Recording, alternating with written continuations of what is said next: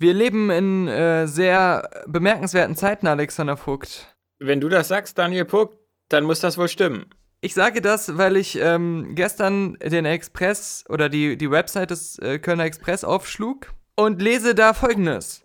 Bizarre Befriedigung. Frau will Sexlust stillen und vergeht sich an Mini-Dino. Es gibt irgendwie in, in London so, ein- so einen Park, wo so Dinosaurier-Skulpturen stehen. Und dann ist da so ein Foto von so einer Frau, die einen, äh, eine von diesen Skulpturen quasi vergewaltigt. Aber so am helllichten Tag und jemand hat das halt beobachtet und ein Foto davon gemacht. Wie gut war denn die Qualität dieses Fotos? Die ist, äh, das, ich sehe es ja hier vor mir, Ja. beziehungsweise auf der letzten Website kann man es sehen. Äh, bemerkenswert gut, allerdings verpixelt.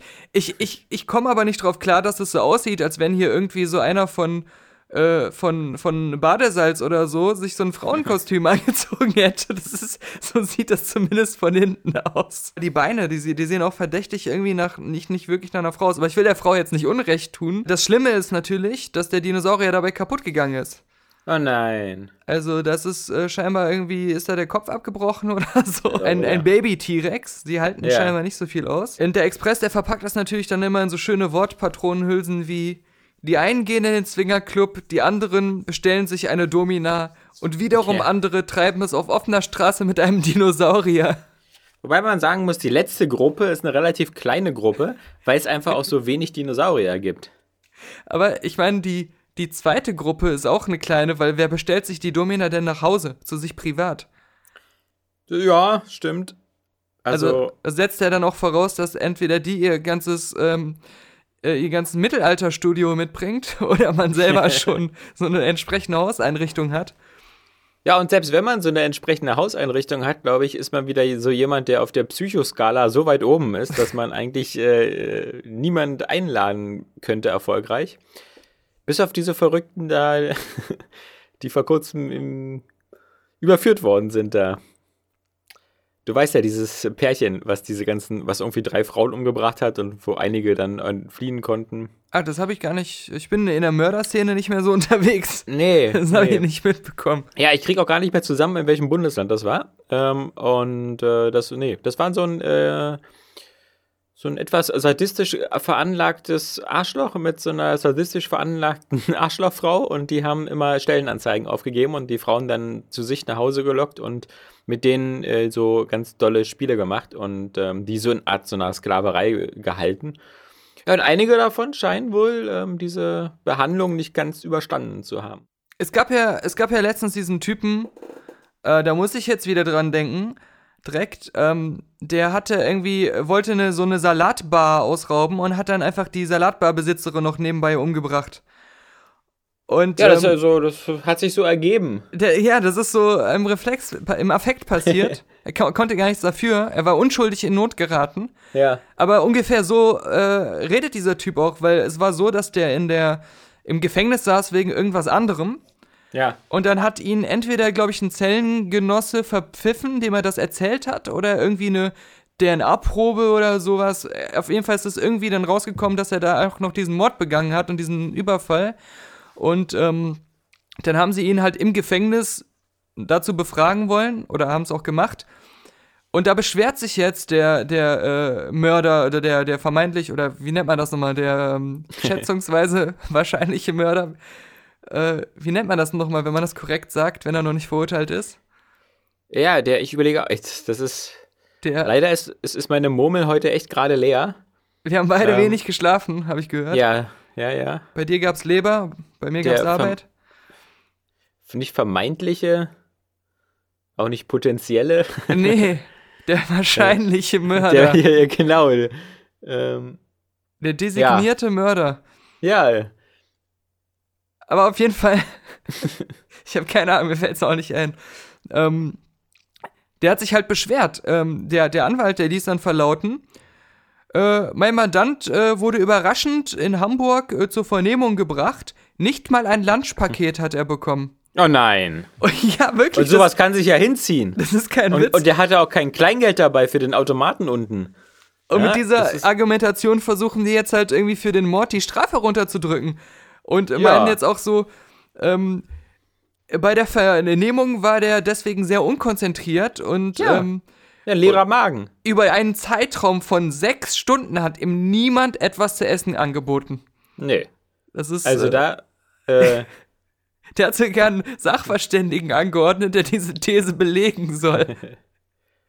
das erinnert mich irgendwie an die, an die Szene aus Die nackte Kanone 3, äh, ein Drittel, wo ähm, Frank Drabin irgendwie versucht, so einen Gefängnisaufstand zu initiieren und sagt so, und dieser schreckliche Wein, das ist doch niemals ein 68er Chardonnay. Das ist- Ja, aber da, exakt so dieser Typ, ja. Ich finde das die Härte, der ist einfach so unverschämt. Also ist ja alles auch schrecklich. Hätte er eine junge Frau, irgendwie eine 24-jährige Frau oder so umgebracht.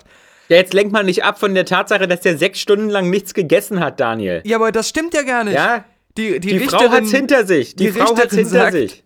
der Richterin sagt, er hätte jederzeit etwas zu essen verlangen können. Ja, aber vielleicht gab's nicht das, was er gerne isst.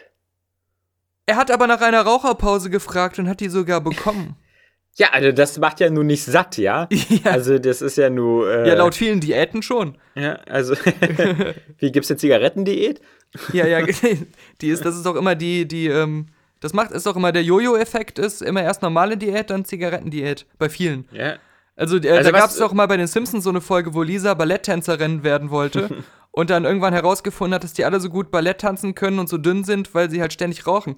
Und dann äh, wollte sie selber Raucherin werden. Ja, dieser, dieser vermeintliche, äh, wahrscheinliche Mörder, der äh, wollt, will jetzt auch mit einem Gutachten bestätigen lassen, dass ähm, die Frau nach den elf Messerstichen, einer traf das Herz, noch Ja. 15 Minuten lang sich hätte wehren können. Ja.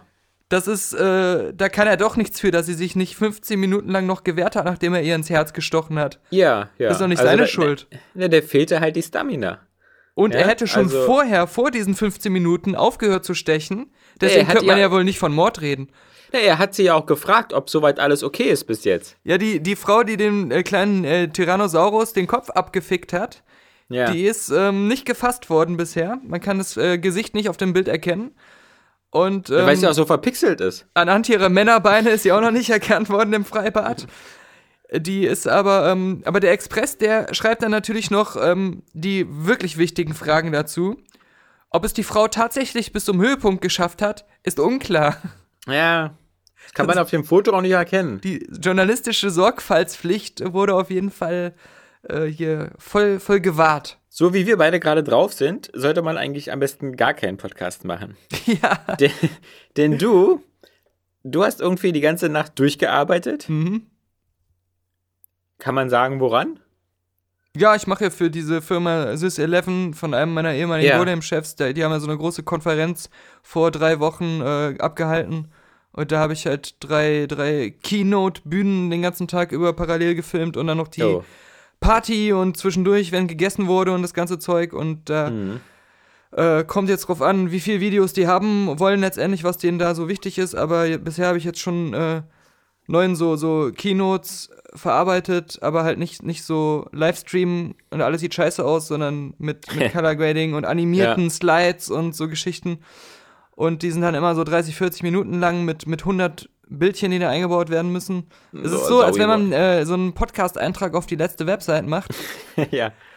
Und, ähm, und jetzt habe ich halt dieses Partyvideo äh, gerade fertiggestellt äh, letzte Nacht. Und gerade vor der Aufnahme, das war so geil, wieder dieses, wenn man so richtig müde ist.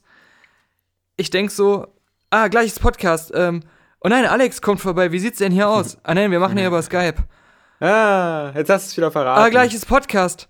Äh, Alex kommt vorbei. Ich habe wirklich, ich war in diesen, wieder in diesen Gedankenstrudel des immer wieder äh, Vergessens äh, drin. also ich konnte mich nicht konzentrieren auf die Details. Ich habe sie immer wieder vergessen. Das ist wie gesagt nicht schlimm. Das ist äh, völlig normales Verhalten. Ich weiß noch, wie ich mal in der Nacht zu meinem Auto gegangen bin irgendwann und äh, die Fensterscheibe eingeschlagen war, mitten im Winter und das. Autoradio gestohlen war und ich die ganze Fahrt über, als ich nach Hause gefahren bin, mir alle fünf Minuten gedacht habe, ist ja ganz schön langweilig hier im Auto, ich sollte mal Radio anmachen. Sind Ach nee, ist ja weg. Dein Finger alle in so fünf- einen, so einen Stromanschluss gesteckt, immer wieder einen Stromschlag bekommen. Ja, naja, gut. Fahr ich mal lieber Auto. Aber Musik wäre schon schön. Ich werde ein bisschen Musik hören. Das ist, Na, jedenfalls bei mir war das so, dass die Nacht auch irgendwie je zu Ende war, irgendwie mitten um 2 Uhr oder so, weil sich dann herausgestellt hat, dass mein Schwiegervater, der auf einer Liste stand für eine Organtransplantation, der, der Leber, ähm, dass eine Spenderleber jetzt gefunden wurde. Und dann musste alles ganz schnell gehen und dann musste meine Frau dann da losfahren und mitten in der Nacht. Und also bei einer Lebertransplantation, das, das wissen ja vermutlich fast alle, ähm, die wird immer entnommen von jemandem, der jüngst verstorben ist. Das ist kein Organ, was man spenden kann, wenn man noch lebt. Mhm. Ist ja wie bei der Niere, wo man sagen kann, ey Daniel, ich gebe dir eine von meinen Nieren ab, ich brauche ja nur eine. Äh, Leber bekommst du eigentlich nur, wenn jemand anders dafür den Löffel abgegeben hat. Deswegen Harald, Harald Junke hat ja auch gespendet. ja. Und, ähm, Wollte aber keiner haben, ja. Nee, das ist nur so eine Übergangsleber dann gewesen ja. für ein paar Minuten. Genau, der Empfänger hat genau 14 Minuten gelebt. Wenn der Arzt mal auf, der, auf Toilette muss, dann kann er kurz schnell so eine Übergangsleber und dann später weitermachen. Und, ähm, aber Harald Jung hat selber auch regelmäßig empfangen und ja. ähm, hat da schon seinen eigenen Lebertransplantations-Privatarzt bei sich zu Hause gehabt. Jedenfalls ist das alles ganz aufführend, weil dann ist das ja dann auch so eine, so eine irgendwie acht- bis zehnstündige Operation und dann sind alle mhm. ein bisschen mit den Nerven so ein bisschen runter und warten, bis das, das, der Anruf kommt oder so, wie die Operation gelaufen ist. Und das Ganze fand übrigens in Leipzig statt, also deswegen auch die, die Fahrt mitten in der Nacht dann noch von Berlin nach Leipzig. Mhm. Ähm, und ich hier mit den Kindern und dann noch ins Krankenhaus mit sowieso mit einem Kind. Und ah, naja, alles sehr aufwendig, aber lange Rede, kurzer Sinn. Zumindest die Operation ist alles gut verlaufen und meinem Schwiegervater geht's gut, gut und er ist aus dem Ganzen wieder raus. Gute und, Genesungswünsche. Ja, ich kenne ihn ja auch. Genau. Zwei, zwei Wochen ist jetzt erstmal angesagt. Ähm, Urlaub. Zur Intensivstation, nee. Und dann nach zwei Wochen Reha und dann mal gucken, wenn das so alles so funktioniert. Also ich kann mir, ich bin ja so jemand, ich kann mir halt nie vorstellen, wie sowas überhaupt funktionieren kann, solche Geschichten. Ja, mit aber so fremden Organen. Aber warum, ich meine, warum, dann, warum dann andere Sachen wiederum, die mir so simpel vorkommen, überhaupt nicht funktionieren oder so voll, noch viel riskanter sind? Also am krassesten stelle ich mir immer noch vor, ähm, eine Herzverpflanzung. Ja, ja. Weil auch mit diesen ganzen Systemen, die da hin und angeschlossen werden. Oh. Hm. Ich, ich habe auch wieder höchsten ja. Respekt vor diesem, vor dieser Zunft der Ärzte und Ähnlichen und so, auch wenn die da in verschiedenen Schichtbetrieben arbeiten, aber für, alleine für schon die, so eine. Für die sowas aber dann immer so heißt, das ist eine Routineoperation. Ja, aber vor allem einfach auch so diese, diese Langwierigkeit, so mhm. diese ah, acht Stunden oder zehn Stunden im OP-Saal und, und oh. Also da, da kannst du ja nebenbei nicht mal eine WhatsApp schreiben. Unser Eins sitzt oder Pokémon fangen. Ja. Und unser Eins sitzt äh, hier so vor dem Mikrofon und sagt nach 10 Minuten Podcast, ja. Oh, heute ist ein Mensch. schlechter Tag für einen Podcast, äh, ganz schön wenig geschlafen heute. Ja, nee, das ist halt, ähm, das mit dem, mit dem, mit dem Schlafen, das, äh, das, das ist ja, man, ich hasse das so, wenn man so in diesem, in diesem Halbwachstadion ist, weil dann auch, und dann mhm. sozusagen, dann noch Skype ist immer sowieso geil, weil die Witze alle so verzögert kommen. ja. Ja. Also nicht ich, wundern, nicht, äh, ja. nicht aufhören zu spenden bei Patreon. Ja, genau. Im Gegenteil. Das, das, würde, das würde ja gerade deine Stimmung dann noch verschlimmern zum nächsten Mal. Ja, weil ich kein Essen mehr hätte. Ja, genau. Du, du hast ja meinen Kühlschrank gesehen letzte Woche. ja, deswegen fährst du jetzt ja wieder zu deinen Eltern, um dir wieder Nahrungsmittel zu klauen. Ja, ja. Ich wette, deine Pokémon-Runden nachts sind ja auch eigentlich so eine Runden, wo du immer nur die Pfandflaschen sammelst. ja, ich muss ja mit meinen Eltern äh, noch mithalten können. Ne? Die sind ja. ja schon, die haben mich ja schon überholt, levelmäßig. Ach so. Ach, Pokémon, ja, okay, stimmt. Ja, ja. Mir sind ja noch ein paar Sachen aufgefallen, die ich äh, über Forza Horizon 3 letztes Mal gar nicht erzählt habe. Ja. Äh, äh, zwei Sachen. Ähm, einmal, das Ganze spielt ja in Australien, mhm. was super verwirrend ist, weil natürlich überall Rechtsverkehr ist. Mhm. Also die Autos kommen dir auf der rechten Seite entgegen und du fährst selber links. Also das heißt dann, ah, glaube ich, Linksverkehr. Wie bei uns die Politik. ja. Nee, also Linksverkehr, jedenfalls fährst du auf der linken Spur. Und das Geile ist, du hast ja da so ein, so, so Anna, ist ja dein Navigationssystem. Und Anna sagt dir ja zum Beispiel auch im Kreisverkehr, welche Ausfahrt du nehmen musst. Und das ist voll bizarr, wenn du, wenn du im Linksverkehr bist, weil dann sagt sie so, die dritte Ausfahrt nehmen. Und du musst dann ja umdenken, weil du ja den Kreisverkehr in der anderen Richtung fährst. Ja. Ist es also nicht die dritte Ausfahrt, wie du es gewohnt bist, die linke, die nach links führt, sondern die, die nach rechts führt. Das ist also schon mal sehr kompliziert. Und dann ist noch eine Sache, die ich so ein bisschen semi-cool finde. Mhm. Es, es, war ja bis jetzt immer so, dass du da irgendeinen so Typen gespielt hast, der in den ersten beiden Teilen war das so ein Nobody, ja. Da ist so irgendwo ist so ein Horizon Festival und du bist so, hey, hey, du bist doch der Neue. äh, komm doch mal her und bewehr dich mal so ein bisschen und fahr mal hier rennen und dann wirst du immer besser und dann ist es immer so, ey, du bist ja unser, unser Horizon Star und so weiter und so fort. Und dieses Grundprinzip haben sie jetzt so ein bisschen modifiziert, aber auf so eine etwas bekloppte Art. Ähm, A, äh, du bist jetzt der Chef von diesem Festival. Mhm. äh, übrigens auch wieder witzig, du kannst wieder am Anfang dein, entweder deinen deinen Spitznamen oder deinen echten Namen angeben.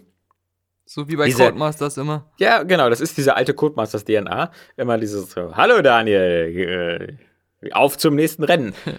Aber das Coole ist halt, du bist ja auch gleichzeitig so Chef und deine Assistentin äh, ist dann, die, du, du fährst aber all diese Rennen. Also du musst dir mal vorstellen, irgendwie Bernie Ecclestone bei der Formel 1 äh, macht die Formel 1, fährt aber bei jeder Meisterschaft mit und gewinnt auch jede Meisterschaft, ja.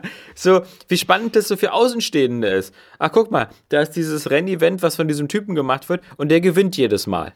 Und du machst selber das Event und du, du kassierst auch die ganzen Preisgelder. Natürlich. Die Ja, ganzen ja. Autos. Und, und da passt es dann auch nicht so unbedingt immer dann auch so dieses, hey, mit den Scheunenfunden und sowas. Das ist auch mal albern. Es gibt dann auch irgendwie 15 Autos, die da versteckt sind auf der Karte. Und du bist dann also schon so ein richtig reicher Sack, hast einen geilen Fuhrpark, gewinnst andauernd die Rennen in deinem eigenen Festival und dann kommen auch noch so, hey, du wirst es nicht glauben, wir haben hier dieses Auto im Wert von 1,5 Millionen Euro gefunden. Ich mach dir das schnell wieder sauber, umsonst, natürlich. Mir ist noch vorhin, als du das mit dem Namen eingeben meintest, eingefallen, äh, letzte Woche, als ich halt äh, für die letzte Website unsere, unsere Podcast-Page da zusammengestellt habe, Ja. da hatten wir ja auch unter anderem im letzten Podcast äh, das Thema Arschlecken. Und ähm, dann äh, bin ich zu der äh, Website äh, von Vice Magazine gegangen, ja. weil ich da äh, diesen Artikel gelesen hatte und im Podcast darüber erzählt hatte, von diesen Nebenwirkungen des Arschleckens Ja, mit den Pickeln. was da so die Ärzte so erzählen. Und ähm, dann habe ich, wollte ich in die Suche Arschlecken eingeben. Und dann war das aber so, über der Suche war so ein anderes Suchfeld, das war von der Werbung darüber. Von der Flash-Werbung oder was das hat, der Okay. ML5-Werbung. Und die Werbung war wiederum für den Film Findet Dory. Und das war kein Suchfeld, sondern das war einfach so ein Eingabefeld, das genauso aussah. Und da konnte, da solltest du deinen Namen eingeben und dann würde die Werbung dann irgendwie was mit deinem Hey, Namen Arschlecken. machen. Und ich habe Hey, natürlich hey dann Dori, Lust auf Arschlecken? Arschlecken da reingeschrieben und war dann verblüfft, dass ich und ich habe auch lange gebraucht zu checken, dass es nicht das Suchfeld ist. Ich gebe da Arschlecken ein und dann steht auf einmal da als Antwort Krabbe. Weil die scheinbar so einen Schimpfwortfilter oder sowas haben, dass dann irgendwelche Sachen so zensiert werden. Und dann, ich dachte so, warum steht denn da jetzt Krabbe? Ich gebe wieder Arschlecken ein. Da steht wieder Krabbe. Du Oberkrabbe. Ich denke, was, was soll das? Ich? Die können doch nicht das Wort zensieren, obwohl die da einen kompletten Artikel drüber veröffentlicht haben. Das kann doch nicht sein. Ich bin auch jetzt mal gemeint zu einem User, der hat uns schon zweimal versucht, einen, einen Tipp einzusenden, also schon vor längerem. Und du hast den, glaube ich, auch schon mal gesehen, diesen Tipp. Und zwar will er uns ständig als tolle Podcast-Geschichte eine russische Animationsserie andrehen. Irgendwie, die, die so bei, bei YouTube oder beim russischen YouTube 1,5 Milliarden Klicks hat. Aber ich habe, also jetzt mal abgesehen davon, dass es einfach sehr viele Klicks sind. Und das, das ist mir oft aufgefallen bei Leuten, die Tipps einsenden, die wir dann aber nicht berücksichtigen, dass, dass da die Erklärung fehlt, was, was wir jetzt im Podcast dazu sagen sollen oder was, was jetzt so ein Gesprächsaufhänger an der Sache ist. Aber dieser Martin Grumpelmeier, der, der, der hat das halt immer wieder einfach eingeschickt. Und deswegen muss ich das mal adressieren. Ich, Martin, ich, ich finde das auch kurios, aber ich weiß nicht, was wir dazu noch erzählen sollen, außer dass es das gibt. Und ist dir, ist dir übrigens mal aufgefallen, wir haben ja, äh, du hast ja jetzt auch viel Game of Thrones geguckt. Oh ja, ich, ich bin ja, ich, ich bin jetzt gerade dabei, die, die, das zum zweiten Mal zu gucken. Ja, toll. Ähm, ja, toll, ne, weil ich jetzt endlich Sabrina überzeugt habe, das auch mitzugucken. Also Ah. durfte ich normal anfangen und jetzt bin ich wieder in der dritten Staffel. Das ist, ähm, ich habe das Phänomen auch schon ein paar Mal gehabt, dass jemand das noch nicht kannte und ich das dann mit dem nochmal angefangen habe. Und äh, mein erster Gedanke war immer so, ja, es lohnt sich immer, weil irgendwie jede, jede Folge ist irgendwie zumindest vom Production Value so geil, dass man sich nicht langweilt. Aber es war nicht so, dass ich die unbedingt nochmal sehen wollte. Na, ich finde, was, was, was auch die Serie so ausmacht, ist, dass, dass du so viele, du, du merkst einfach schon, wie viele Sachen sorgfältig schon so vorbereitet Ja, ja, werden, genau, die ja. du erst später, also mir war gar nicht ist- mehr bewusst, vielmehr welche so- Figuren da noch auftauchen, Na, die dann immer später noch eine Rolle spielen. Nach zwei Minuten habe ich es dann auch wieder so voll begeistert geguckt, als wäre es das erste Mal, weil ich so viele Sachen komplett vergessen hatte. ja. Und deswegen hat es sich immer gelohnt, Sachen nochmal zu gucken. Also das, ist, das sind, schon, sind schon tolle Sachen. Aber was mir halt eben auch ein bisschen, ein bisschen sauer aufgestoßen ist, ich hatte mal ein, ein, eine Zusammenstellung gesehen mit den größten Unterschieden zwischen den Büchern und der Serie. Und ähm, wir, wir, wir machen ja vielleicht nochmal jetzt, wenn dann die sechste Staffel auf, auf DVD erscheint im November, können wir ja nochmal so einen ganz großen Spoilercast machen über die ganze Serie und über alle Häuser und, und ähnlichen. Darauf will ich gar nicht so sehr eingehen, aber was halt, was halt irgendwie schon, schon auffällt, ist, dass die, alle großen vier Vergewaltigungen in der Serie alle in den Büchern nicht stattgefunden haben.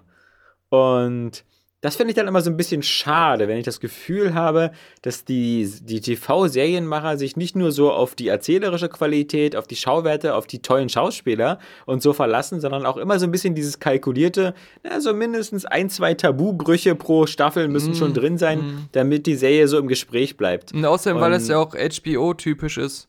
Ich, ich, ich kenne die Argumentation nicht. Was ich mir denken könnte, Ja. ist, dass die halt schon hier und da so ein bisschen überlegt haben, dadurch, dass äh, so viel ähm, wegfällt, in den, äh, was in den Büchern ganz normal ist, dass man halt von jeder Figur eigentlich immer so die Gedankenwelt sehr genau kennt und solche Sachen, dass viele ähm, äh, Dinge vielleicht, wenn, wenn diese Buchebene wegfällt, wenn man dann nur noch das übrig hat, was man äh, so filmisch transportieren kann, dass dann manche Sachen auf der kurzen Zeit nicht intensiv genug werden und manche, manche Sachen nicht dramatisch genug sind, um vielleicht auch die Handlungen der Figuren zu rechtfertigen. Weil du natürlich im Buch noch so viele Informationen zusätzlich hast und dann müssten sie irgendwelche ähm, einfacheren Wege finden, ähm, schneller da zum Siedepunkt zu kommen, sag ich mal. Aber Hm. Das ich, keine sein, Ahnung, weil aber ich, ich- ich, kann es ja nicht beurteilen, ohne, weil ich Ja. die Bücher nicht kenne. Da, Ja. Ja, Ich ja auch nicht, aber deswegen finde ich ja so eine Videos ganz gut, weil die eben mal ganz interessant aufzeigen. Es gibt ja auch viele Figuren, die zum Beispiel in der Serie, in der Fernsehserie sterben, Mhm. aber in den Büchern nicht. Äh, und andersherum. Ja, und Es mir ist, jetzt, mir ist jetzt aufgefallen, darum habe ich das angesprochen, dass eine Figur von äh, Game of Thrones, die wir alle sehr, sehr mögen, manche Ja. von uns sehr mochten, ähm, die, Ja, die hat auf, in, in ich glaube, in allen oder fast allen Harry Potter-Filmen eine große Rolle gespielt. Äh, meinst du den Tyrion Lannister? Nein, Hodor. Das ist Ach, doch der ah. Schulleiter. Hodor. Jetzt bringst du was durcheinander. Nein, der Schulleiter hieß auch Hodor von, von Harry Potter. Der heißt Dumbledore. Ach, Dumbledore. Ja, stimmt. Das macht auch Sinn, weil er nicht immer Hodor, Hodor gesagt hat. Siehst du, dieser Schlafanzug, ähm, der, der macht mir Sorgen. Was, äh, der einzige, der glaube Aber ich. es ist äh, geil, weil Dumbledore auch darauf hindeutet, warum Hodor immer Hodor sagt.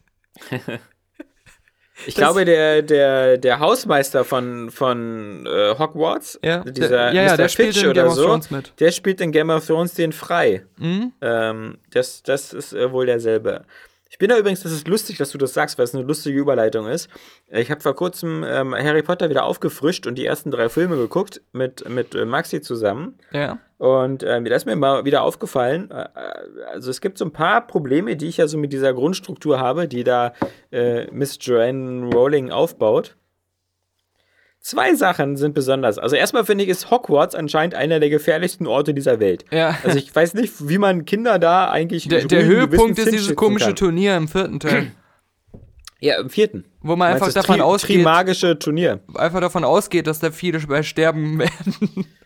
Ja, aber ich meine, das ist ja auch so schon gefährlich genug. Der erste Teil mit der Kammer des Schreckens irgendwie, da ist so ein. Da sind so, eine, so, so ein Wachhund, der einem irgendwie den Kopf abbeißen kann oder Mhm. so.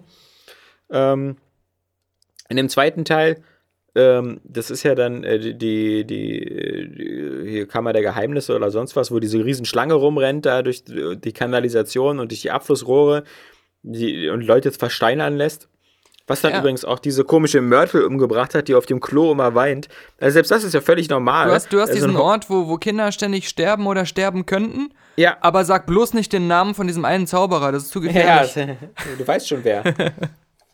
Aber ich meine, das, das, der, der, der größte Knaller ähm, finde ich ja immer noch, ist, ist einfach dieses Schulsystem äh, mit, mit, der, mit dieser AfD-Pegida-Gruppe, mhm. also mit Slytherin, ähm, die, die, wo man sich immer so fragt, so, okay, also welchen Sinn macht das, wenn das so ein offensichtlicher Scheißhaufen ist, wo nur böse Menschen rauskommen? Mhm. Also warum ist, macht man nicht so im Sinne der Integration und Inklusion, warum sagt dieser bescheuerte Hut nicht, oh, hier, äh, ich, ich, ich spüre hier viel, viel, böse Kraft und so, ich stecke ja. dich mal lieber hier zu den Hufflepuff oder so, damit ja, du dich mal wieder Hut, ein bisschen... den gibt es in der Realität auch, der so sagt, du, du gehst aufs Gymnasium, du gehst auf die Hauptschule ja, aber du gehst ja nicht auf so eine Nazi-Verbrecherschule, ja, wo, hm, ja. Wo, wo irgendwie nur so eine, so eine Verbrecher sind. Also das sind ja alles immer so äh, angeführt von Professor Snape oder so, so eine schlecht gelaunten, muffligen, dann, dann sind das ja auch alles noch so eine, im, im wahrsten Sinne des Wortes Nazis, weil ja dann irgendwie unter Draco Malfoy und so sind das ja alles die Leute, die immer so Reinblüter nur akzeptieren wollen. Also, ja, beziehungsweise dessen Familie Voldemort aktiv unterstützt. Ja, ja, eben. Also, das ist so den, den Hitler da äh, stark äh, supportet, ja. oder den, den Trump, den, den, den Hogwarts-Trump. Aber, und jetzt kommt das, das, das, das Verrückte. In, in dem zweiten Harry Potter erzählen sie ganz kurz, wie diese Schule gegründet worden ist, nämlich von diesen vier Zauberern, äh, von, von diesem Mr. Gryffindor, Mr. Hufflepuff, äh, Mr. Slytherin. Und der Slytherin war damals schon so ein Arschloch, der ähm, irgendwie da die Schule nur aufhaben wollte für Reinblütige. Und dann haben die anderen drei Zauberer gesagt, so, äh, du bist uns aber ein bisschen zu krass und so. Ähm, wir, machen, wir machen die Schule mal lieber ohne dich. Äh, verpiss dich mal. Und ähm, dann hat der Slytherin gesagt, ja gut, aber ich äh, verstecke hier heimlich noch diesen Raum in der, äh, in der Schule, ähm, um dann so später so, weiß ich was weiß ich, um die Ankunft des bösen Meisters oder äh, sonst was vorzubereiten.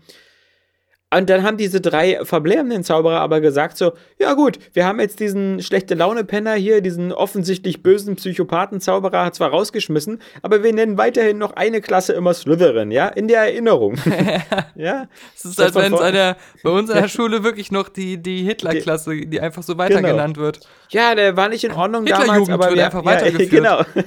ja, war ja, war ja nicht alles schlecht. Ja. ja. Also in Sachsen würdest du damit natürlich offene Türen einrennen, ja? Ja, also die, das stimmt. da da nee, würden schon sind, die ersten Leute. Das sind so ein paar Sachen bei Harry Potter, ähm, die mich auch einfach immer gewundert haben, weil ja vieles auch äh, ganz gut ist an der Geschichte und, und so ja. einfallsreich und, und, und, und überraschend manchmal auch. Aber dann halt diese, diese, gerade diese Grundpfeiler der, der, der, der ganzen Story, die sind immer so merkwürdig, äh, die wirken so forciert, um, um eine bestimmte Struktur zu schaffen, aber die, nicht so, als wenn die wirklich in dieser Welt so entstanden sein könnten. Ja, vor allem ist das Ganze ja so verwurzelt so in diesem englischen Internatssystem und da ist ja auch viel Wahres dran. Auch dieser, dieser, immer dieser Schulgleichklang, so von wir fahren mit dem Zug in die Schule und dann bis zu den Ferien sind wir dann immer da. Nee, ähm, das, das ist, äh, ist ja alles ganz nett und so, aber halt diese, diese anderen Strukturen, ähm, plus diese andauernde Lebensgefahr, die auch Dumbledore aktiv unterstützt. Ja, der, der, ja. der, der muntert die auch immer auf und sagt so: Odo, ja, Odo. Harry, Harry, mach das mal. Und äh, für unverschämtes Glück 100.000 Punkte an Harry Potter und äh, Gryffindor. Äh, jetzt ja, genau. habt ihr das Schuljahr gewonnen, weil Wieder ihr gewonnen. gefährliche Unerwartet. Sachen gemacht habt. Ja. Was aber ganz gut ist, ist äh, der in, in, in, dem dritten, ähm, mit der Gefangene von Azkaban, finde ich, gibt es echt zwei ganz coole Sachen. Einmal ist irgendwie Gary Oldman, äh, wenn der mhm. mal auf diesen Plakaten ist, weißt du, immer, mhm. haben sie diesen Zauberer gesehen. Ich finde das so geil, wie er da immer so den Kopf dreht und immer nur schreit. Mhm. Und diese Plakate hängen überall. Und das, das hat so ein, also sowas hätte ich gern so als 3D-Bild für zu Hause. Das, das sieht irgendwie so cool aus. Und das zweite ist, dass da echt eine ganz nette äh, Zeitreisegeschichte drin ist. Weil Hermine ja so einen komischen Zeitreise-Ding hat. Das war eigentlich Reisen mein größtes Problem mit dem Film. Aber das ist ganz clever gemacht, weil wenn du das das erste Mal die ganzen Geschehnisse siehst, mhm. äh, passieren da viele Dinge, von denen du dann erst siehst, wenn sie das zweite Mal das Ganze machen, dass sozusagen die, die beiden, die zurückreisen, das alles veranstalten. Ja, das, das, von, von daher ist das schon ganz witzig, aber. Die Logik ist für den Arsch. Ja, aber, und dieses, dieses Ding an sich, das ist wieder, das bietet so viele krasse Möglichkeiten. Das ist wieder so ein eigentlich Geschichten- und spannungszerstörendes Ding, weil ja, klar. von dem, Moment, Moment, an, wo, du, es eingeführt ja, wirst, denkst du genau. nur so, warum macht ihr nicht einfach das? Warum ja, macht ihr es nicht einfach viel leichter? Warum geht er jetzt diesen bescheuerten, umständlichen Pfad, obwohl ihr diese mächtige, dieses mächtige Werkzeug jetzt habt? Ja, ja. Genau, das ist auch wieder so ein viel zu, viel zu starkes Werkzeug, wo man auch danach sich immer fragen könnte, so, ach hier, warum reist er nicht einfach wieder noch mal eine halbe Stunde in der Zeit zurück? Ja. Ähm, Warum gibt es nicht noch andere Leute, die ständig durch die Zeit reisen? Warum ist Ja, das mit dem genau. Zeitreisen jetzt wieder genau einmal ein Thema in diesem einen Film? Und vor allem Hermine hat dazu, sagen wir mal, ei- eigentlich so die, die krasseste Waffe der Welt, Hm. mit der sie es am meisten auch fürs Gute machen kann. Und sie benutzt es nur dazu, um in mehreren Vorlesungen gleichzeitig zu sein. Ja. Das ist, das ist auch so geil. Naja, ich bin mal gespannt. Ich weiß ja, also, ich hatte immer den Eindruck, die ersten Teile sind immer ein bisschen bunterer und heller und das Mhm. wird dann erst düsterer, aber eigentlich habe ich mich geirrt, das wird eigentlich schon, schon am zweiten Teil immer düsterer. Ja, ich Also, finde, ich, was mich echt gestört hat, ist, dass ähm, die ersten beiden so fast identisch sind von der ganzen Geschichte und Struktur her. Ja, ja, das stimmt. Und, ähm, und das fand ich echt mega lame. Der dritte war dann wieder was, was anderes, äh, so. Aber Ja. ab dem, der dritte war dann wieder so super interessant. Und dann hatte ich das Gefühl, diese, diese Schnitzeljagd, was jetzt wirklich hinter Voldemort steckt und so, Ja. die hat sich dann nur unerträglich in die Länge gezogen. Du hast in jedem Film immer nur so wenig äh, erfahren und am Schluss, äh, beim, als dann der Showdown war, dachte man sich, ach okay, das war's jetzt. Da, da Ja, war also doch jetzt klar. nichts Besonderes oder so. Das war jetzt, das war jetzt mehr oder weniger so. Ja, dann haben die miteinander gekämpft. Und Harry Der- Potter der- ist äh, äh, Liebe gewinnt gegen Nicht-Liebe. ja, genau. Voldemort 100 tot. Punkte, 100 Punkte Ja. für Gryffindor. 100 Punkte für Liebe an Gryffindor. Ja. Ja. Das ist wohl wahr. Obwohl die, die, die große Schlacht dann um Hogwarts äh, visuell im Kino fand ich die ziemlich cool. Ja, ich auch, aber die hast du dir auch verdient, weil du ja vorher diesen 7.1 gesehen hast. Ja, richtig, wo sie im wo, Wald wo die irgendwie, genau, wo die zwei Stunden durch den Wald laufen. und im Sumpf sind. Also das, das Finale hast du dir echt erarbeitet. Mhm. Man muss auch sagen, der, der erste Harry Potter, der ist auch noch an dieser Gradlinie, wo manche CGI und äh, Computereffekte so ein bisschen spürbar gealtert sind. Ja, besonders Also mit dem Troll, wo der irgendwie Hermine so in der Hand hält und sowas. Ja, genau, aber auch das, das, das erste Quidditch-Turnier und so, das Ach ja, ja. schon sehr. aber ich glaube, das, sah, das sah auch schon damals nicht so gut aus. Das haben ja viele gesagt. ja. Dass es sehr stark abfällt, auch innerhalb dieses Films äh, von, der, von der Qualität her. Da war der zweite schon, schon einen ganzen Schritt weiter, glaube ich. Also sah deutlich besser auch- aus. Man, man darf ja auch nicht vergessen, Harry Potter und der Stein der Weisen 2001, ja. Mhm. Also Aber es war auch, also 15 Jahre auf dem Buckel. ist, glaube ich, auch immer noch mein Lieblings-Harry Potter-Film, weil der die Atmosphäre und dieses, dieses Ankommen in dieser Welt und das alles so erkl die, erklärt bekommen, wie die Schule da so, die, wie die ihre Zauberstäbe aussuchen und diese ganzen Geschichten. Das, Ja. äh, das hat halt noch so Spaß gemacht und, ähm, und man wusste noch nur so ganz wenig über äh, Voldemort und die ganze Sache. Dann fand ich diese Sache mit dem, mit dem äh, Kopf auf dem Hinterkopf und so, sowas fand ich irgendwie ganz, ganz lustig und originell. Ähm, aber, aber danach wirkte das immer. Es war nie schlecht, aber nie mehr so richtig, dass es mich begeistert hat. Ja, aber ich finde fast, also du hast halt wirklich diesen Vorteil. Man, also bei vielen, bei vielen, gerade bei Franchises, finde ich, haben die, der erste Teil immer diesen enormen Vorteil. Mhm. Also, weil dieses, dieses einfach dieses, wenn ich irgendwie ein Angebot bekommen würde, so für verschiedene Filmprojekte, ich würde auch immer so eine Origin-Geschichte nehmen.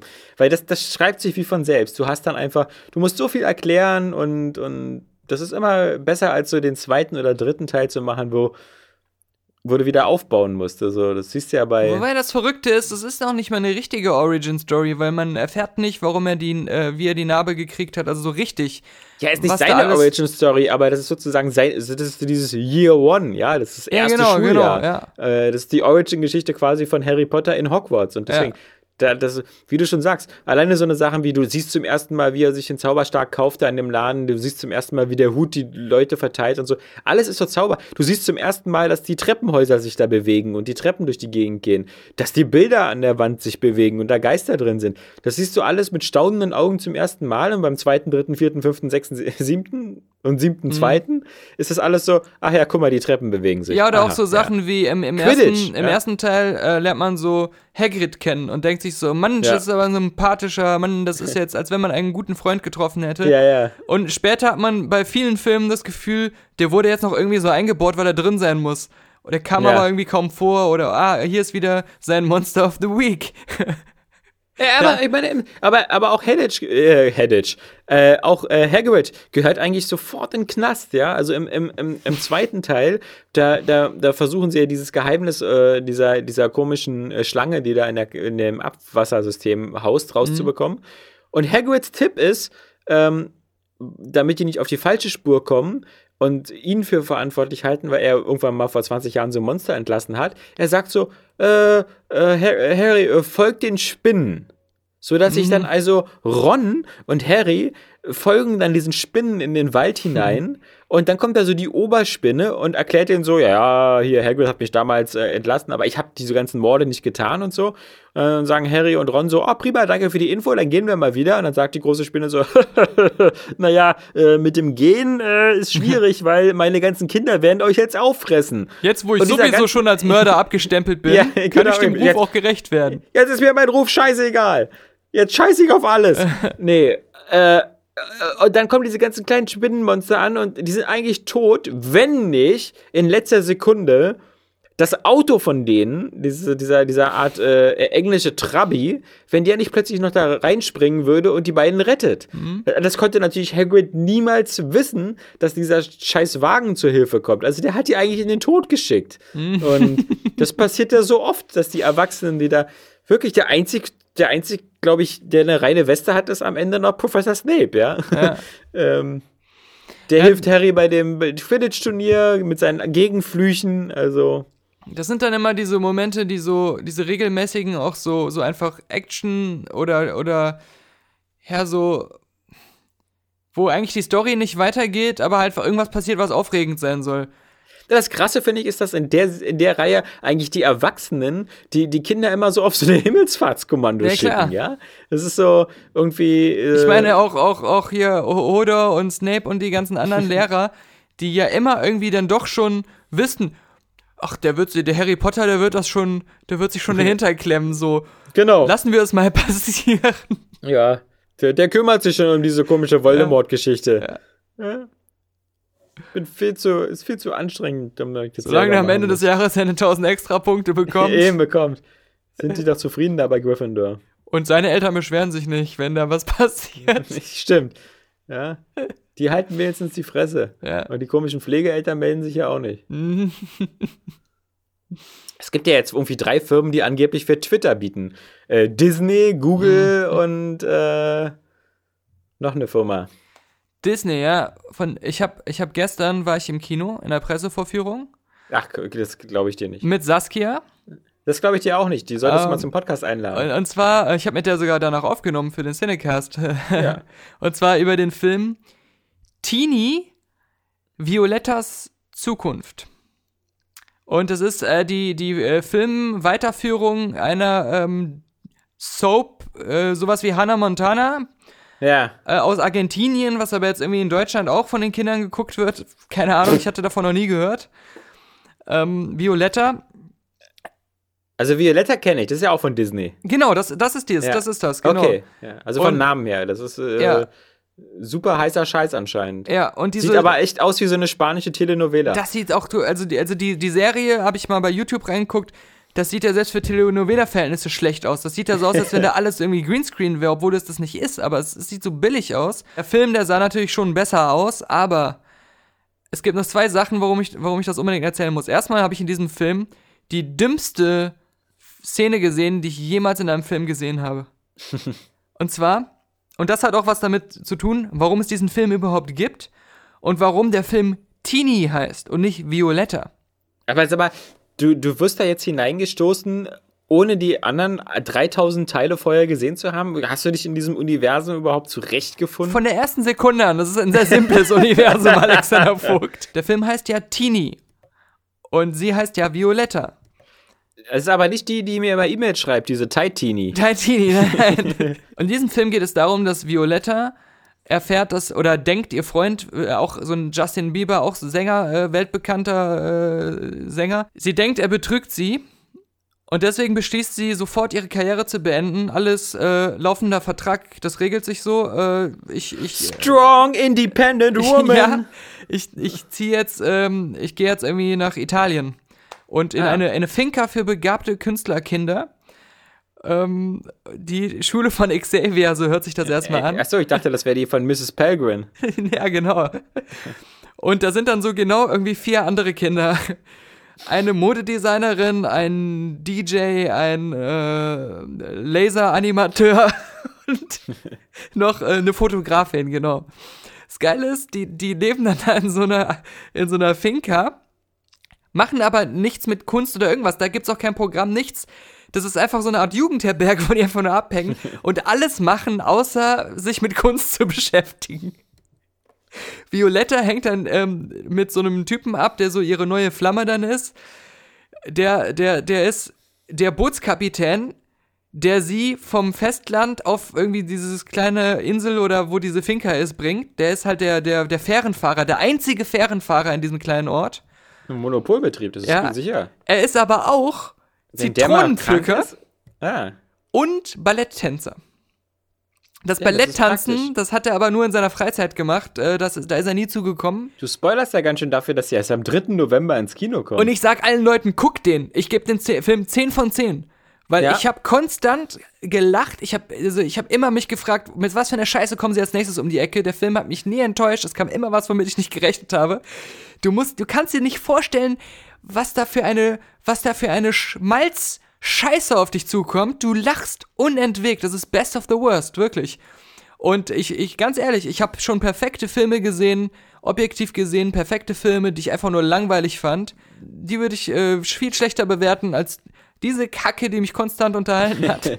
Aber man, ich möchte dir mal ganz kurz darauf hinweisen, ja, das, das, das mag ja wie so eine billige Telenovela klingen, äh, aber das liegt daran, dass es eine billige Telenovela ist, weil das ist ja auch eine spanisch-italienisch-argentinische Co-Produktion. mit einer deutschen Also, Hauptdarstellerin im Übrigen. Naja, aber, aber im Übrigen, Originalsprache ist da Spanisch, wenn du das Ding dir Ja, das merkt hier. man, das merkt man auch, weil sie sich noch nicht mal in die Mühe gemacht haben, so, wenn so Chat-Texte eingeblendet werden, die ins Deutsche so zu übersetzen, Ja. so, sondern es sind immer noch die original äh, argentinischen Ein Einblendungen.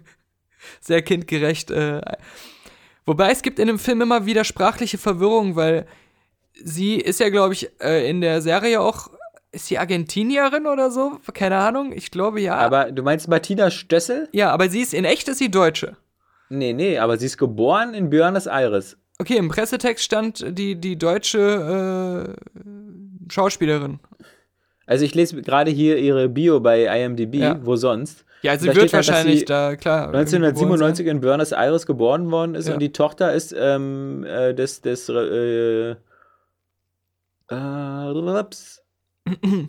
Ihres Vaters. ja, ja, des Vater, der aber selber auch ähm, äh, hier Pro Produzent ist. Mhm. Alejandro Stössel. Okay. Alejandro. Auf jeden Fall, die, ähm, in dem Film, in dem es äh, eigentlich die ganze Zeit nur darum geht, dass sie sich da mit diesem äh, Balletttänzer Zitronenpflücker irgendwie in den verliebt und, und sie kümmert sich um nichts anderes in den ganzen Film und da passiert auch nicht wirklich irgendwas. Die Frau, die diese Finca leitet, nennt sie dreimal in dem Film versehentlich Tini. Und einmal ist in so einem Baum reingeritzt der Name Tini. Aber das ist ja auch eigentlich egal. Also sie legt da nicht Wert darauf herauszufinden, was dahinter steckt. Ist ja sehr verwirrend, weil diese Frau, diese, diese äh, Martina Stössel, oder Martina Stössel, die, die ist ja wirklich Sängerin, die oft mit dem Namen Tina auftritt. Also Tini. Das, das kommt ja noch, das kommt ja noch, Alex. Das ist ja wie, das ist ja wie bei Inception. ja, Ja, das sind ja hier, das ist ja wie bei einer Zwiebel das, hier. Schicht das, ist, für das Schicht. ist ja wesentlicher Bestandteil der dümmsten Filmszene aller Zeiten. Sie, ähm, sie, Aber lass uns noch mal ganz kurz zusammenfassen, was bei Hannah Montana der Witz ist. Das ist ja, Hannah Montana ist die Kunstfigur von einer Kunstfigur, oder? nein, es ist so, äh, Miley, Miley Cyrus gibt es ja in echt. Ja. Und die Ja, ist ja genau, auch genau, genau. äh, Jetzt haben wir's. Miley schon Cyrus. Sängerin gewesen. In der, Ja, in der aber- Serie spielt sie sich selbst, aber ihre Bühnenpersona ist Hannah Montana. Also in der Serie ist sie Miley Cyrus und Hannah Montana. Wenn sie auf der Ah, Bühne okay, steht, ist sie Hannah nicht. Montana. Sie führt dieses Doppelleben. Ja, ja, ich dachte, dass sie jetzt nicht Miley Cyrus ist, sondern irgendwie äh, äh, Jennifer äh, Kleintitte und. Nein, ähm, nein. Okay. Und ihre echte Patentante Dolly Parton ist ja auch ihre Patentante in der Serie und ihr echter Vater ist ja auch ihr echter Vater, also in Ah, der okay. Serie. Und äh, das, das Problem hatten Gut, dass sie. du da so drin steckst in dem Thema. ja, bei Hannah Montana bin ich am Ja. Start. Ja? Da habe ich auch die, die Filme geguckt und die waren viel besser als äh, Violetta übrigens. Aber Violetta war lustiger, deswegen würde ich Violetta mehr empfehlen. ähm, das ist ja das, der Kern, das ist ja das Problem, was sie jetzt festgestellt haben, dass sie A, diese Martina Stössel als Teenie enorm erfolgreich ist als Sängerin, in dieser Serie aber Violetta heißt. Und das Problem wollten sie mit diesem Kinofilm beheben, wussten aber Ja. nicht wie. Und Ja. das führt zu der dümmsten Szene aller Zeiten, weil ähm, irgendwann ähm, die Frau, die diese Finca leitet, und es heißt immer so, die, die Mutter von dieser Violetta ist, ist irgendwie schon lange tot und die war auch Sängerin und ähm, die ist immer mal wieder in diesem Ort gewesen, wo die jetzt auch da Urlaub macht. Und ähm, äh, die alle lieben diese Mutter da total. Die hat ja auch mal auf einem Festival gesungen und die haben alle statt Familienfotos nur Bilder von ihrer Mutter in ihren Häusern hängen. und es ist halt wie alles in dem Film ist immer so. Jeder Aspekt, der für die, die Story wichtig zu sein scheint, den Autoren, wird immer so mal 10 multipliziert. Das, das ist so echt. Und dass du dir immer nur an den Kopf fest, ja. Die äh, Besitzerin der Finca ruft den Vater von ihr an. Der, und der Vater von ihr wird gespielt von so einem, der sieht aus wie so ein 3D, 3D ähm, animierter äh, junger Antonio Banderas. Aber der sieht immer so fake aus. Also dem sein, dem sein Lächeln, das sieht immer so aus, als wenn. Trauen Sie niemals diesem Lächeln. So sieht es aus. Er hat ja erst die- diese Idee, dass sie verreist. Er ist ja äh, vom Beruf Architekt, hat bestimmt viel zu tun. Er holt diesen Brief raus und sagt, äh, ich habe hier diesen Brief. Und dann sagt sie, was ist das für ein Brief? Dann sagt er, das ist eine Einladung. Und ich dachte so, Moment mal kurz. Du hast diesen Brief von ihr aufgemacht, gelesen und hast auf den richtigen Moment gewartet, ihr den zu geben. Ja, in Argentinien das Briefgeheimnis, mein Gott. Weil, weil er sagt doch so, ich habe diese Einladung schon ganz lange, aber ich habe auf den richtigen Moment gewartet, sie dir zu geben. Er kann auch froh sein, dass er keine E-Mails bei Yahoo hatte, ja, wo irgendwie sofort jeder mitliest. Sie, sie, sie, ähm, und das ist dann diese Einladung. Hier, liebe Violetta, komm noch zu dieser Finca und so. Gut, und dann ruft diese, später im Film, ganz am Schluss, ruft diese Frau, die diese Finca leitet und immer wieder wie eine ähm, komische Hexe rüberkommt ähm, und sie immer wieder Tini aus Versehen nennt, also dreimal, ähm, ruft den Vater an und sagt, du musst sofort kommen, wir müssen das Geheimnis verraten, wir müssen es ihr sagen und äh, die, die Zeit ist reif, sie braucht das jetzt. Und dann fliegt der Vater dahin und lässt sein äh, ähm, Architektenunternehmen, wo man ihn vorher noch gesehen hat, auf so einem gigantischen Wolkenkratzerbau mit einem Bauhelm beim Telefonieren, fliegt dann dahin, lässt alles andere stehen und liegen. Dann kommt Tini irgendwie ins Wohnzimmer, da sitzt dann die Hexe da und da läuft dann so ein VHS-Video. Das, das sieht aus wie VHS, ganz alt, aber trotzdem so zusammengeschnitten wie ein Musikvideo von ihrer Mutter. Aber es sind trotzdem Privataufnahmen. Das heißt, diese, diese Hexe, die hat sich die Mühe gemacht, die Privataufnahmen von Tinis Mutter ähm, Taitini. bei, beim, beim Singen mit dem Baby in der Hand so zu einem Musikvideo zusammenzuschneiden. Und ähm, die Mutter nennt das Baby dann immer wieder Tini. Hm. Und dann sitzt da so Violetta und denkt sich so, hm, das ist meine Mutter und äh, das muss doch wohl ich sein und warum sagt die immer Tini? Und dann fängt ihr Vater an zu sprechen. Sie dreht sich um und erschreckt sich. Ihr Vater hat sich die ganze Zeit im Dunkeln versteckt vor ihr. und sagt dann so, Tini, das bist du. Du bist Tini. Und dann sagt sie so, was? Ich bin Tini? Was? Und dann sagt die, die Hexe, ja, es ist wahr, du bist Tini, das ist das große Geheimnis. Und dann sagt der, der, der Vater, als du ein Baby warst, haben wir dich eigentlich äh, in deinen ersten Lebenswochen Tini genannt. Wir durften diesen Namen aber nicht bei den Behörden eintragen lassen. Und deswegen mussten wir dich Violetta diese nennen. deutsche Pornodarstellerin gibt. aber das war, das war so die, das tolle Geheimnis. Sie, sie hatte einen Spitznamen irgendwann, oder das sollte ihr echter Name sein, aber sie durfte den nicht bei den Behörden eintragen. Und deswegen wurde sie Violetta genannt.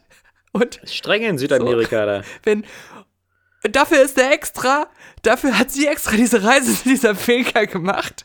Die haben das voll lange von ihr geheim gehalten und der Vater ist jetzt extra dahin geflogen, um mir das persönlich zu sagen. Und an ihrer Stelle würde ich jetzt so sitzen und sagen, na toll. Sie sagt, das ist, das ist der Climax des Films. Das ist auch für sie so der krasse Wendepunkt äh, in ihrer ganzen Entwicklung in dem Film, weil sie dann auf einmal so sagt, jetzt weiß ich endlich, wer ich wirklich bin. Ich bin nicht Violetta, ich bin Tini. Und jetzt ja. äh, starte ich meine Karriere neu. Ich möchte von, also sie hält auf einmal so einen krassen Monolog. Ich möchte auch von jetzt an auf der Bühne nur noch Tini genannt werden. Es ist so dieses Rebranding der Marke wird zu dem jungen Publikum so möglichst mit dem Holzhammer in den Kopf geschlagen. Jetzt heißt alles Tini, das ist besser und jetzt bin ich mein wahres Ich. Das vorher, das war gar nicht ich das war ja Violetta, aber ich wusste ja nicht, dass ich eigentlich Teenie bin und jetzt bin ich ein ganz anderer Mensch. Von dir 10 von 10, ja? 10 von 10 und vor allem die dümmste Szene aller Zeiten. Also, ich saß da nur und dachte, das kann doch, das ist, das ist so, das kann doch nicht, das kann doch nicht wahr sein. Und dann habe ich mich von, von der Szene an gefragt, okay, jetzt ist es offensichtlich, es gibt den ganzen Film nur, weil sie irgendwie ihre Marke rebranden müssen weil, weil wenn, wenn sie ihre Hauptdarstellerin, die die Titelgeberin der Serie ist, von Violetta Antini umbenennen, das ist so tiefgreifend, das muss doch irgendwelche rechtlichen Gründe haben oder irgendwas anderes. Und daraufhin ist mir dann erst in der weiteren Recherche klar geworden, aha, das Problem war, die in der Realität tritt sie als Teenie auf, äh, Martina Stössel. Und jetzt äh, haben sie sich geärgert, dass die in der Serie einen anderen Namen hat und mussten das irgendwie zusammenbasteln. Ich wollte noch gerne kurz ähm, erwähnen, dass ich äh, diese App äh, Beam, ich glaube, sie wird Beam ausgesprochen, obwohl sie Beamy geschrieben wird, äh, angefangen habe zu benutzen. Was ist denn Be was, was, was, buchstabier mal. B-E-M-E, -E, also Be Me. Und das ist auch der Sinn dahinter, Be Me. Äh, aber es wird Beam ausgesprochen. Äh, die gibt's, yeah. die gibt's auch schon was länger und es gab mal einen kurzen Hype, äh, bei uns natürlich nicht, aber in Amerika, weil das ist ja ähm, die App von dem Casey äh, Neistat, der, der bekannte ähm, Vlogger, also einer der bekanntesten und auch besten. Ich finde den auch eigentlich ganz gut. Du kennst den bestimmt auch, wenn du noch nie was von ihm bei YouTube gesehen hast, dann garantiert äh, letztes äh, Schnee in New York, als er mit seinen Skiern durch die Straßen gefahren ist. Das war nämlich in allen Nachrichten war das irgendwie drin. Das ist halt so ein, so ein verrückter Typ, der, der macht halt einen Vlog nach dem anderen, aber er macht halt so Sachen wie, er fährt auf seinem Skateboard äh, durch New York und filmt, hält die Kamera vor sich und labert in die Kamera, während er da zwischen den Autos durchfährt. Er macht tausend Drohnenshots oder so, so Timelapses und so ein, so ein gewisser Stil, den alle versuchen zu kopieren, immer so mit so Musikintros, so Timelapse und so einer bestimmten Art von Musik bei ihren yeah. YouTube-Vlogs, das haben die alle halt von dem geklaut. Also er ist halt der, der das etabliert hat, aber er macht es halt auch, es sieht halt geil aus, es sieht richtig geil aus und es hat Stil und äh, hat, hat, hat Rhythmus und so. Was ich bei dem auch gut finde, um kurz bei, bei dem zu bleiben, weil ich, das muss ich ja kurz erklären, weil ich ja sonst eigentlich immer betone, wie wenig ich mit YouTubern anfangen kann, dass der halt wirklich ähm, authentisch ist und nicht eine ne Show abzieht oder er macht halt nicht die Kamera an und ist dann so, hallo meine Lieben, äh, da, da, da, da, und erzählt dann irgendwie äh, sein aktuelles, seinen aktuellen Prank oder sowas, sondern er filmt wirklich sein echtes Leben konstant, den ganzen Tag, mit allem drum und dran, mit allen Familienmitgliedern, mit allen Leuten, die er zufällig auf der Straße trifft und bastelt. Ja, fast wie Kim Kardashian. Nee, die macht, die filmt sich ja nicht selber und vor allem nicht nee, authentisch. Wird, ja, ja. ja, das ist ja geskriptet und so alles, ja, ja. Und er macht wirklich aus seinem und man merkt das halt auch, wenn man sieht, aus seinem echten Alltag mit allen äh, äh Fehlern, die da auch passieren, eine Episode halt und ähm, schneidet das ziemlich geil und unterhaltsam äh, zusammen und baut da dann zwischendurch seine Vlog-Beiträge, wo er was erzählt, irgendwie über irgendwas, was er, was ihm am Herzen liegt oder so, baut er da halt dann ein und das ist halt ein äh, irgendwie auch kunstvolles Gesamtprodukt immer. Was hat das mit der App zu tun? Ja, die App, die er äh, vor einer Weile schon gestartet hat, das ist auch seine, seine Firma, die, die, die er da gegründet hat für. Die, das ist halt eine Video-App, mit der kannst du ähm, halt auch so im Prinzip deinen Alltag so ein bisschen mit der Welt teilen, aber auf Mein Alltag ist zu langweilig für sowas. Ja, vielleicht. Jetzt gehe ich kacken. Es ist aber so, ähm, du siehst nicht, was du filmst, weil der Bildschirm es nicht anzeigt und du musst, sollst halt im Grunde auch, ähm, die, die Kamera wird ausgelöst, indem du äh, den äh, Bildschirm vorne verdeckst oder diesen Annäherungssensor verdeckst. Du sollst es halt an dich dran halten oder an deinen Kopf halten oder an irgendein Objekt halten, damit du eine subjektive Perspektive erzeugst. Und ähm, du sollst, äh, und die Clips sind immer nur sechs Sekunden lang und die werden sofort hochgeladen, die werden nicht bearbeitet, kein Filter wird drauf gemacht, die werden genauso wie, genauso schrottig, wie du sie gefilmt hast, sofort hochgeladen. Aber jeder Clip, den du machst, wird dann an den vorherigen direkt dran gesetzt, dass dann ein, ein längerer Clip entsteht. Und so hast du dann immer so zwei Minuten, die aus ganz vielen sechs Sekunden bestehen, die dann so halt mit, mit Jump Cuts einen längeren Zeitraum deines Tages so darstellen. Und da kann man auch auf kreative Weise natürlich was erzählen, aber was, was ich ganz cool finde, ist dieses doch recht unverfälschte und ähm, andere mhm. können sich das angucken und aber wie bei Snapchat, wenn man es einmal gesehen hat, äh, dann ist es weg. Das, was ich auch wieder ganz cool finde, ist, es sollen halt nur wirklich diese kurzen Momente sein und deswegen auch Be Me, weil da steht dann halt auch immer, Heute waren fünf Leute zehn Minuten lang du, weil sie halt zehn Minuten lang aus deiner Perspektive deinen Tag mitverfolgt haben.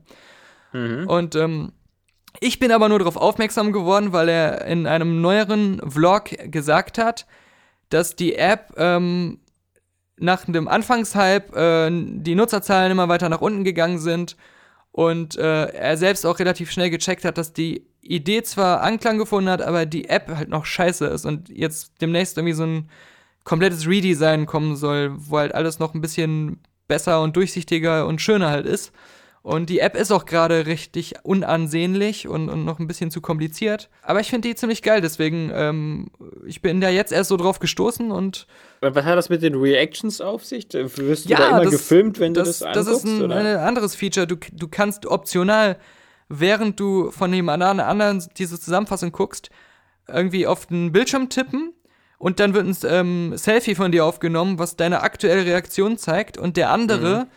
der sieht dann, an welcher Stelle du dieses Selfie ihm geschickt hast und der sieht dann, so. in, wie du reagiert hast in dem Moment und ähm, das sind alles halt solche Features, die sind irgendwie so ganz, ganz clever und das Ziel von dieser App ist es halt, eine Art ähm, soziales Netzwerk zu erschaffen, das aber ein bisschen ehrlicher und ein bisschen unverfälschter ist. Und was ähm, nicht so viele Möglichkeiten gibt, sich, sich ähm, krass zu verstellen oder viel rumzubasteln oder zu inszenieren.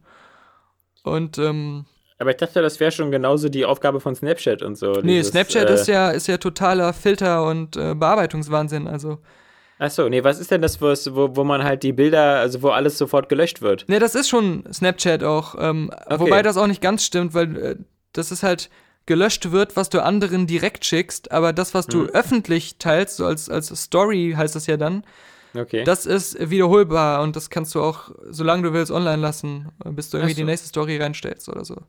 Ja, man ist ja völlig raus. Man, also ich, äh, ich bin nur noch bei Facebook unterwegs, das kennen ja viele schon gar nicht mehr. Ja, ja. Ja, also.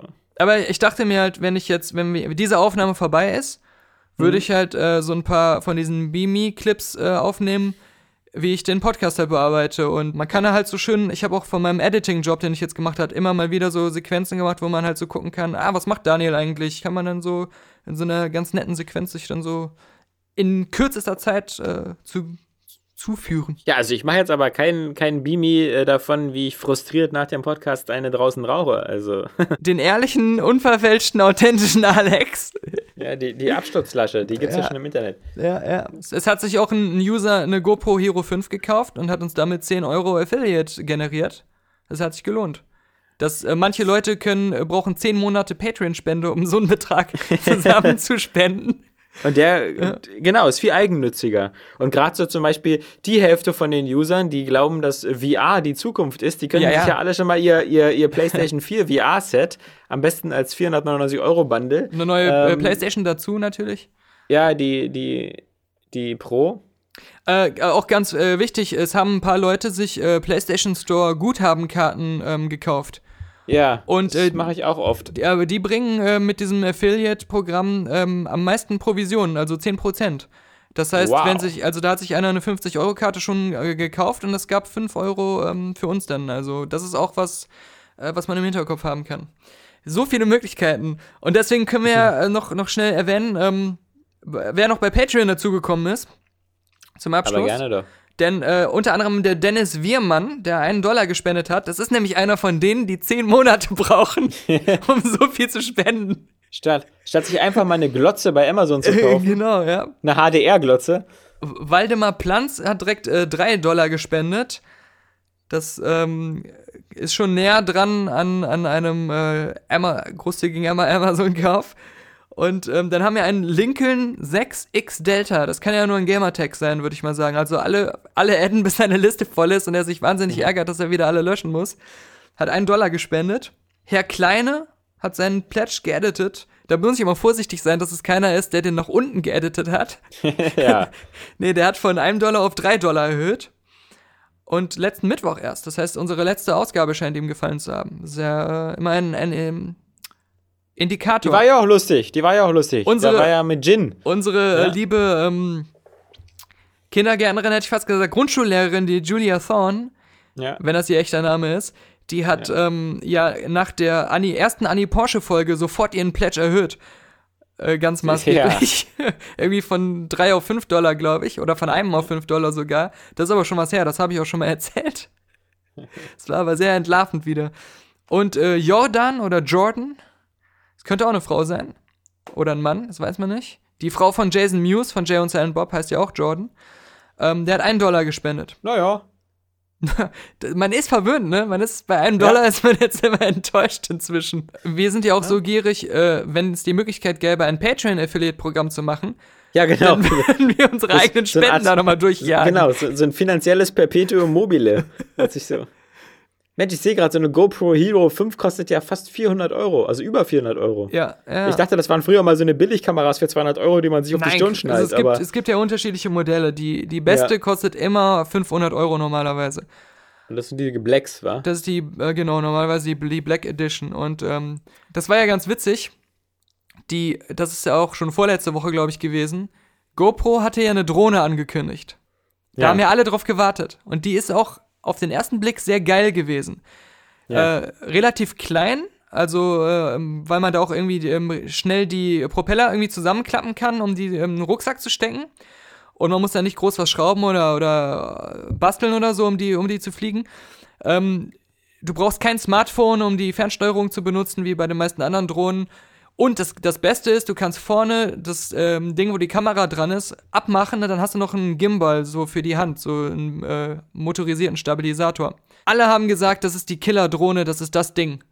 Ich glaube, einen Tag später oder zwei Tage später kommt der, der übliche Drohnenplatzhirsch, DJI, und Ja. kündigt Genau dasselbe an. Was viel Besseres an.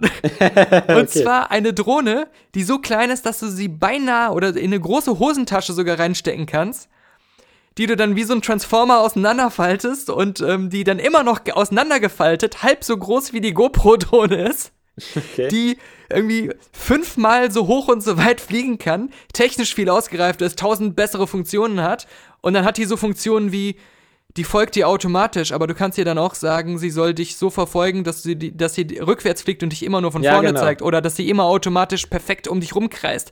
Solche tausend geilen Features, die die GoPro entweder gar nicht oder nur so halb kann. Und ähm, ist einfach in, in jeder Hinsicht das technisch ausgereiftere, bessere Ding und ist, glaube ich, auch noch günstiger. Ja. Und ähm, Karma heißt die von Karma, GoPro. genau. Und das war, es Ja. war so geil, weil als die GoPro-Drohne angekündigt wurde, haben alle gesagt, ich kaufe mir eine GoPro-Drohne. Zwei Tage später haben alle gesagt, äh, scheiß auf die GoPro. Mavic Pro, kann das die sein? Ja, ja, genau, die Mavic, ja.